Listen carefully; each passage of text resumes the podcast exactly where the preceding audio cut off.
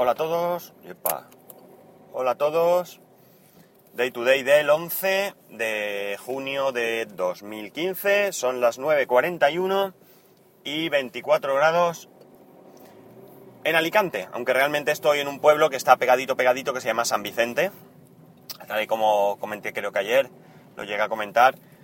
Llevé el coche de la empresa al taller a que me hicieran la revisión y acabo de recogerlo. Por eso además se tardó un poquito más hoy en grabar.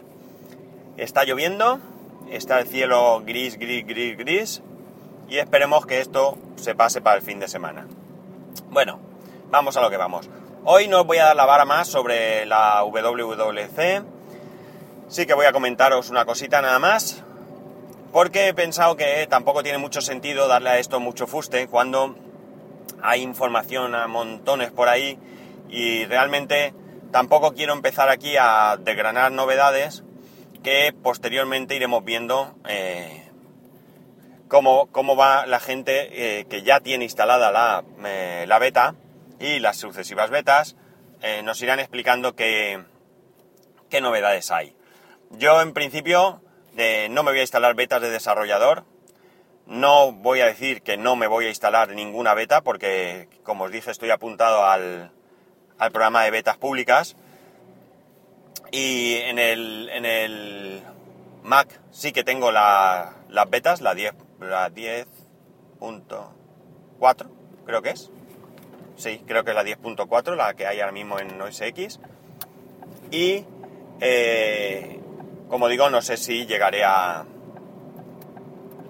a instalarme betas de iOS, no lo sé.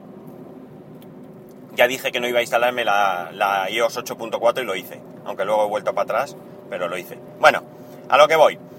Sobre la WWDC solo tengo que comentaros una cosita, y es que eh, mm, conforme va, han pasado ya algunos días, ya ha pasado esa decepción por mucha gente, por no haber recibido grandes cambios y novedades, cosas espectaculares, ningún One More Thing más, aunque el Apple Music se venda como un One More Thing, pero realmente para mí no lo es.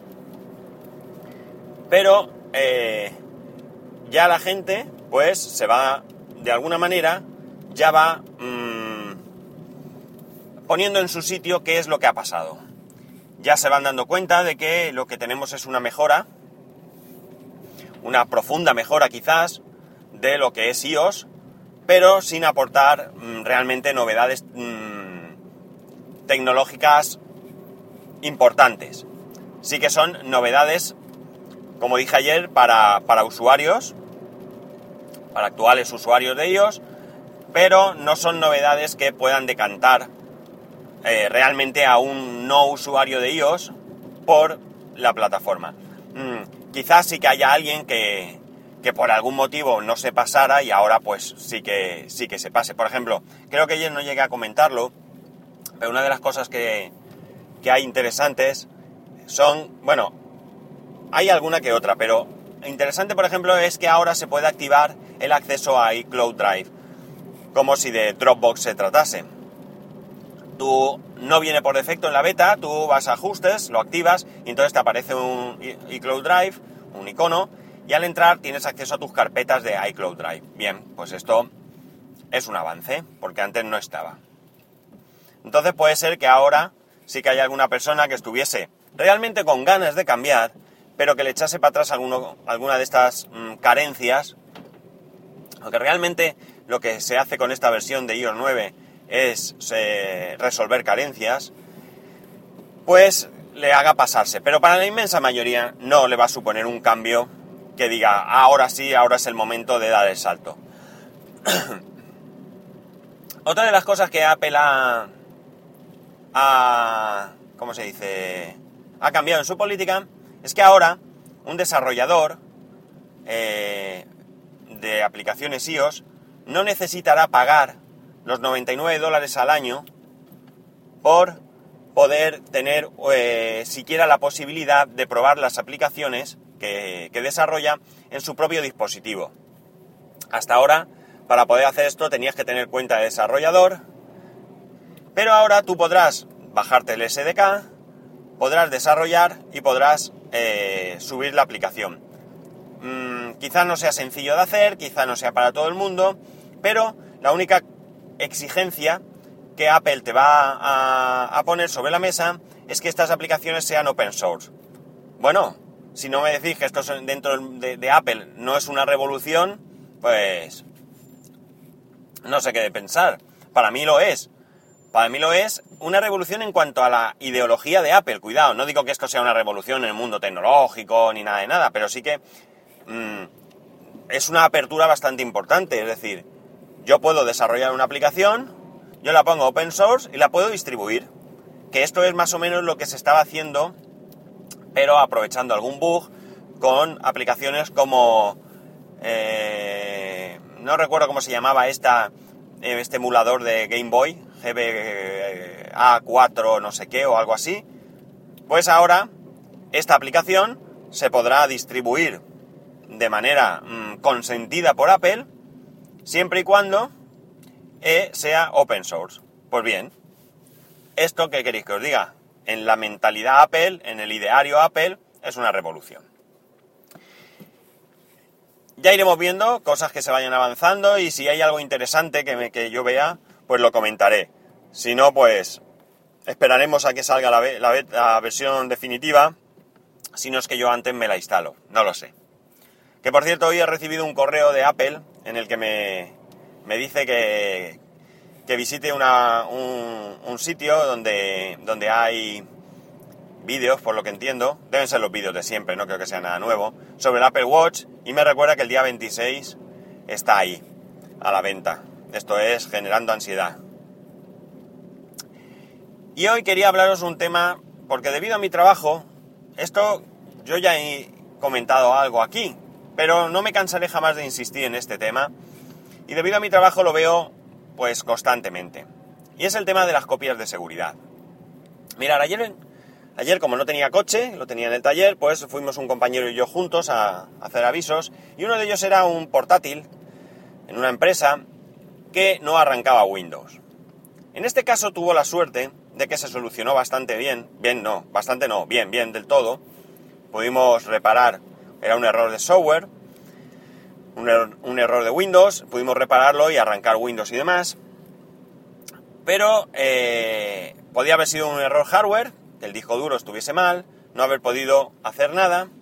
Y aunque no estaba del todo perdido porque había acceso al disco y podíamos haber instalado otro disco, instalado Windows y a partir de ahí recuperarlo del disco anterior, siempre puede pasar que el disco duro pues eh, se estropee definitivamente. Y en un caso como el de ayer, hablamos de una persona que tenía un disco duro de más de 600 gigas, de los cuales tendría libre aproximadamente unos 100. Si nos olvidamos del sistema operativo y de todo esto, pues daros cuenta de la cantidad de información de empresa que tenía. De hecho, no estaba el usuario, nos atendió otra persona. Lo primero que nos dijo es si se perdía todo. No puedo de ninguna manera comprender que alguien tenga información importante en su equipo, ya sea profesional o privada, y no sea capaz de hacer una copia de seguridad. Pueden pasar mil cosas. Degradación del software, eh, fallo hardware, te roban el equipo, se te incendia, yo qué sé, puede inventar lo que queráis. Puede pasar cualquier cosa, que lo borremos accidentalmente y no lo podamos recuperar, mil cosas. Y hay cosas que no pasa nada porque te suponen trabajo, que ya es. Pero hay otras cosas, como el ejemplo de las fotos, que no las vas a poder recuperar, no las vas a volver a recuperar jamás.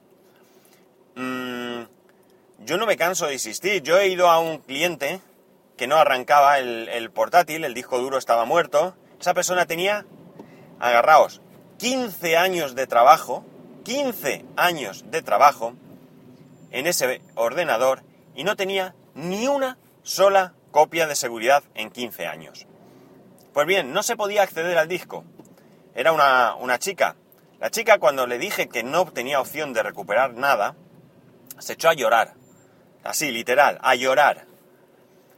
Ante esa perspectiva, yo empecé a, y de perdidos al río, que se suele decir, pues empecé a apagar y encender el ordenador, porque como era un fallo de disco duro, digo, a ver si en una de estas tenemos la suerte del que el disco enganche, como así fue. Eh, le pedí a la chica algún dispositivo USB para hacerle una copia, tenía un pendrive, le copié todo, apagué el ordenador, volví a intentar encender, no volvió a encender nunca más, la verdad es que fue una suerte, y la chica volvió a echarse a llorar, esta vez de alegría. Yo creo que la chica aprendió, aprendió la lección. Es triste aprenderla así, pero tuvo mucha suerte. No hace mucho tampoco, el año pasado, fui también a un cliente y le pasaba lo mismo, el disco duro no arrancaba. Eh, este hombre me dijo que tenía en el ordenador, sin copia de seguridad, dos meses de trabajo. Y que ese día que yo fui allí, estaba terminando su trabajo porque al día siguiente se marchaba de vacaciones. Que si no se recuperaba el trabajo, evidentemente no se iba a ir de vacaciones, porque tendría que empezar ese trabajo de dos meses. Ante esto yo también, yo soy un penas y enseguida me, me apiado de la gente, aunque debería muchas veces de decir, mira, pues aprende y que te den, pero yo no soy así. Perdí tres horas, tres horas de mi tiempo, tres horas, eh, que se dice pronto, por una negligencia del usuario, pero en esta ocasión no hubo posibilidad de recuperar, el disco duro estaba fatal. Así que yo estos ejemplos que los pongo simplemente como ilustración para que veáis lo importante que es hacer copias de seguridad. Eh, hoy en día es muy peligroso, eh, nos hinchamos a hacer fotos con el móvil, nuestros hijos, algún viaje incluso, no nos llevamos ni cámara, y resulta que mmm, de ese móvil jamás sacamos las fotos. Claro, es que es muy cómodo llevar todas las fotos allí, te juntas con uno, con otro, le enseñas, mira, mira el peque, qué guapo está, mira qué, qué, cómo juega, mira y tal, pero no hacemos copia de seguridad y cuando se nos estropea el, móvil o se nos pierde o se nos roba o, lo que, o nos lo roban, perdón, o lo que sea, nos echamos las manos a la cabeza. Pues bien, yo quiero ser pesado, muy pesado, como lo soy en mi, en mi vida profesional. Yo soy el azote de los que no hacen copia de seguridad, les insisto, hasta la saciedad, hasta que me ponen mala cara diciendo ya me lo has dicho pesado, no me lo repitas. Y lo hago por ellos, a mí, sinceramente, si voy a un cliente, el disco duro medio falla y, o mejor dicho, falla del todo y no se pueden recuperar datos, gano. Porque voy, le pongo otro, le instalo el sistema operativo y salgo cortando. Me ahorro el paso de tener que hacer una copia de seguridad. Que muchas veces puede llevar más de una hora. Eh, ¿Cómo hago yo las copias de seguridad? Mi caso es particular, porque evidentemente yo tengo, eh, yo uso un Mac y en el Mac pues se hacen las cosas de una manera y en otros sistemas operativos pues se hacen de otra manera. Mm, en mi caso es muy sencillo. Yo tengo un Time Capsule y tengo activado Time Machine. Eh, esto significa que tengo dos copias de mi ordenador, una en el propio iMac y la otra en el time capsule. ¿Qué pasa si hay un incendio, me roban o lo que sea? Lo pierdo todo. No hay ninguna duda. No soy tampoco tan, tan paranoico de, que me vayan a robar. Hay gente que, que, sí que hace una copia y la lleva a otro a otra ubicación, casa de sus padres o lo que sea. Yo no, no hasta hoy no siento esa necesidad. Y luego lo que hago es que yo tengo un disco, un disco duro externo y tengo una, una aplicación que me bajé de, de la Mac App Store, que era gratuita, si no recuerdo mal, que lo que hace es sincronizar carpetas, así a, a grosso modo. Entonces lo que hago es que conecto ese disco duro externo y le digo que me sincronice todas las carpetas del Mac con las carpetas que ya están en ese disco, o por primera vez que me las sincronice con ese disco. Y esto lo hago pues de largo en largo. No tengo una fecha, no tengo una alarma que me avise cada 15 días, sino que cuando me acuerdo o cuando voy a hacer alguna trastada, pues lo hago y así de esa manera tengo eh, las dos copias. No tengo ninguna copia mmm, que estaría bien, una copia clonada, que esto lo que haría es restaurar el equipo desde, pues hay Carbon Carbon Copy Cloner, creo que se llama, que lo hace, yo en Windows toda la vida se ha usado Ghost, por lo menos aquí es la aplicación mucho más extendida. Pero eh, no, no, tengo, no tengo esa precaución. O hacer un espejo del disco que lo que me permitía es incluso arrancar con ese disco. Lo tuve, lo tuve un tiempo. Pero realmente no, no le... Tampoco me lo pensé que fuera tan importante tener ese arranque. Yo lo que me interesa son los datos. Son mis documentos, eh, mis fotos y poco más. Películas, música, todo eso. Si se pierde, pues se vuelve a conseguir, no pasa nada. Eh, documentos y fotos, lo realmente importante. Si os dais cuenta, tampoco es tanto, tanto lo que ocupa. Y poco más, ya no os doy más la vara. Que hagáis copia de seguridad, que no que no os duela, que es un ratito, que en Windows hay también buenas aplicaciones que hacen copia.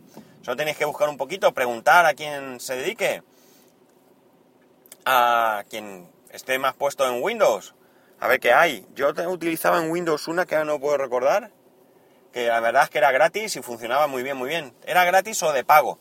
Según una u otra opción, pues tenías más o menos funciones eh, y hacía copia incremental, que esto también es interesante porque no te crea una copia total del disco cada vez, sino que simplemente te copia los ficheros que se han modificado.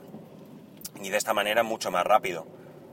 Porque a veces cuando te hace la copia de seguridad sí que es verdad que se nota que se ralentiza un poco el equipo. En otras ocasiones no, depende mucho del equipo, de tu conexión, de si lo haces por USB o red o como sea. Bueno, que me enrollo.